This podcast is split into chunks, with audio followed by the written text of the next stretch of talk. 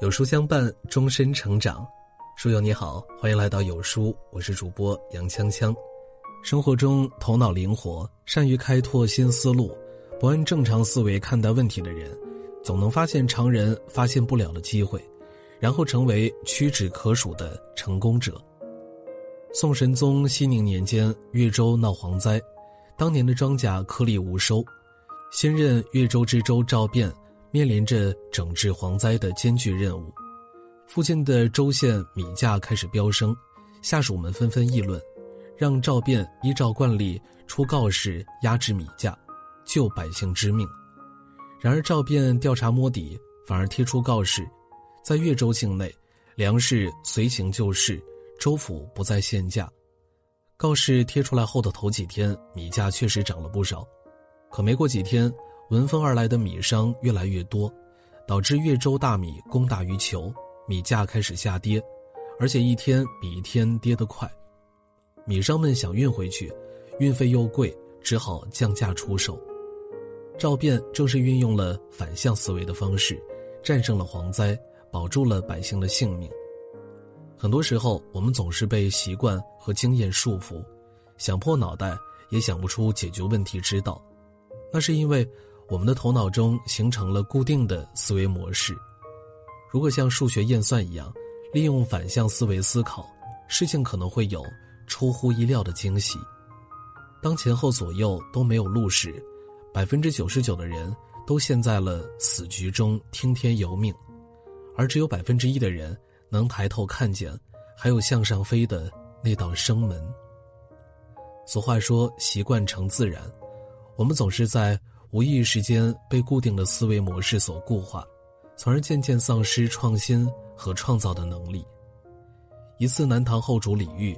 派博学善辩的徐铉到宋朝进贡，按照惯例，宋朝要派一名官员接待，可是朝中大臣都认为自己文采比不上徐铉，谁都不敢去。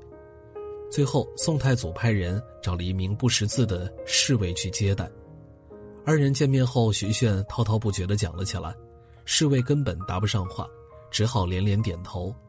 徐铉见来人不说话，猜不出他到底有多大的本事。一连几天，徐铉一直在硬着头皮讲，可是来人依然不说话。于是徐铉也不再吭声。这就是历史上有名的宋太祖以愚困智之举。出其不意，攻其不备，只有想到别人想不到的点子，才能收获意外的惊喜。现在的竞争日趋激烈，如果我们还一味墨守成规，用一贯的思维方式思考问题，势必被生活淘汰。只有借助于非常规的思维方式，才能险中取胜。人们总是习惯顺着思维定势去思考问题，唯经验论，不敢也不愿越雷池一步。这样做事情的结果就是因循守旧，毫无创新可言。很久之前，一个小镇上有一家旅馆的物品，经常被住宿的旅客偷偷带走，经理对此很头疼，做了许多措施，但是都没有成效。于是他吩咐下属，当客人到柜台结账时，要迅速派人去查看房间里的东西，直到确认无误后，才能让旅客结账离开。这样的结果是结账太慢，客人觉得面子上也挂不住，生意逐渐惨淡。经理召集各部门主管想办法，就在大家一筹莫展之际，一位新来的主管说：“我们为什么不让客人拿走呢？”接着他提出建议：“顾客并不是偷盗行为。”而是想留个漂亮的纪念品，所以我们可以准备一些有特色的小纪念品放在房间内，然后明码标价，这样既避免了损失，又维护了顾客的面子，还能够增加一部分的收入。结果因为旅馆别出心裁的小举动，让顾客在房间内就可以买到当地特色的纪念品，既方便又温馨，旅馆的客人也因此越来越多，生意越来越好。生活会遇到各种各样的问题，如果只从习惯性的角度去思考，很有可能僵化在一个死胡同，找不到有效的方法。如果能够跳出固有思维，换一个角度看待问题，或许问题会迎刃而解。曾在网上看过一句话：以前认为水不可能倒流，那是还没有发明抽水机；现在认为太阳不可能从西边出来，那是我们还没有住到太阳从西边出来的星球上。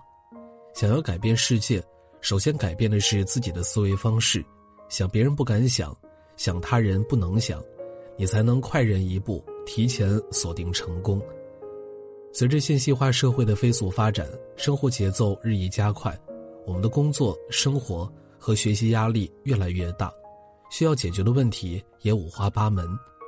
想要快速有效的解决这些问题，学会反向思维，可以帮助我们不断的修正前进的方向，最大限度的发挥自身的潜能，冲破困境，快乐的游弋在人生长河中。